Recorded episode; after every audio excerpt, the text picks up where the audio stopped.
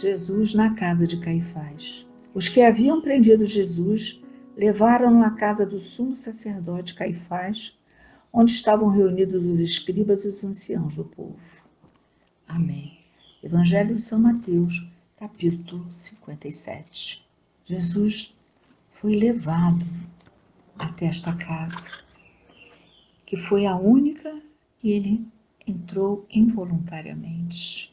E a razão de o levarem até lá é que eles tinham pressa de julgar Jesus. Sendo levado até lá, havendo já o encontro dos escribas e dos sumos sacerdotes, anciãos do povo, Jesus seria julgado fora dos tribunais, fora do ritmo normal de um julgamento. Nem estava num tribunal, nem numa sinagoga e num templo.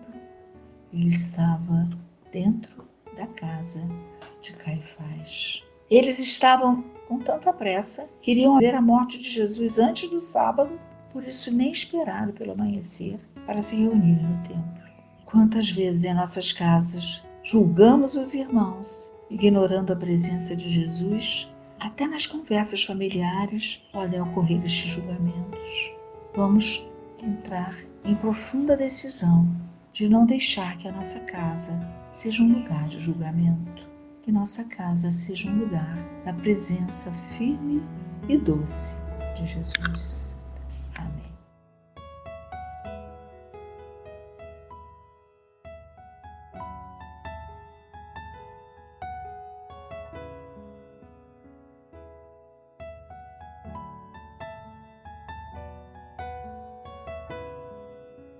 Glória a vós, Senhor.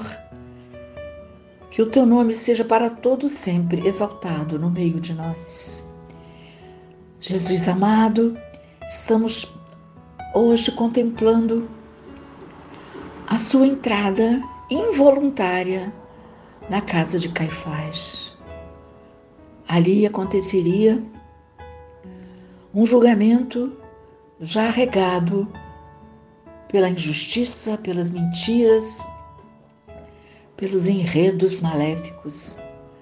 Ali, Senhor, não eram originalmente um tribunal nem um templo, mas pela pressa que aqueles homens tinham de condená-lo, transformaram a casa de Caifás numa casa de julgamento. Nós estamos refletindo muito, Senhor, sobre as nossas casas, as casas dos nossos filhos, dos nossos pais, sobre a nossa casa de fé, sobre os nossos grupos de fé. Senhor, não permita que esses locais se transformem em locais de julgamento.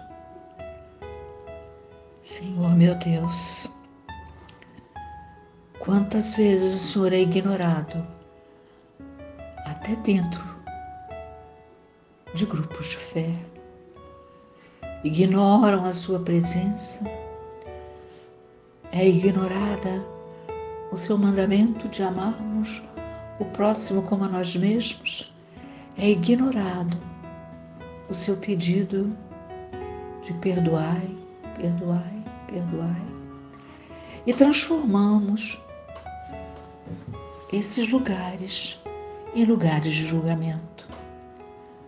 As mesas postas para as refeições, que seriam lugares de tranquilidade, de paz, de conversa sincera e carinhosa, inúmeras vezes são transformadas em mesas de julgamento, mesas de intriga, mesas de desarmonia, e saem as gritarias, o soco na mesa, a saída da casa, tudo isto é tão agradável para o seu inimigo e tão desagradável para vós. Jesus querido, Quantos de nós têm esta sensação chegar em casa e reluta ao entrar em casa, pois sabe que ali também há preparado um julgamento para este teu filho. Quantos de nós, abatidos pelas derrotas da vida, pela doença, por vícios, precisando de um local, de uma família, de uma casa, onde haja o conforto espiritual, haja palavras de exortação, sim, mas todas elas palavras carregadas de amor. Mas o que encontram são palavras acusatórias, palavras de expulsão, palavras de derrota. Quantas vezes, amado Senhor, os cochichos, as palavras faladas ao pé dos ouvidos são tão venenosas que matam a animação, a fé, a esperança de outros filhos teus. Hoje, Senhor, aqui diante de vós, queremos te pedir perdão pelas vezes em que presidimos esses tribunais de execução, pelas vezes em que fomos advogados de acusação, pelas vezes em que fomos juízes de sentenças radicais, unilaterais. Senhor, quantas vezes permitimos que a nossa casa fosse uma casa de julgamentos. Mas não queremos mais que isso aconteça. Para isso te pedimos, Senhor, fortalece cada um de nós com o teu Espírito Santo. Encharca-nos, Senhor, com a vitalidade, a firmeza e ao mesmo tempo a doçura e o amor que só ação do teu Espírito Santo pode nos dar. Sempre, Jesus, fostes firmes, mas nunca fostes violento,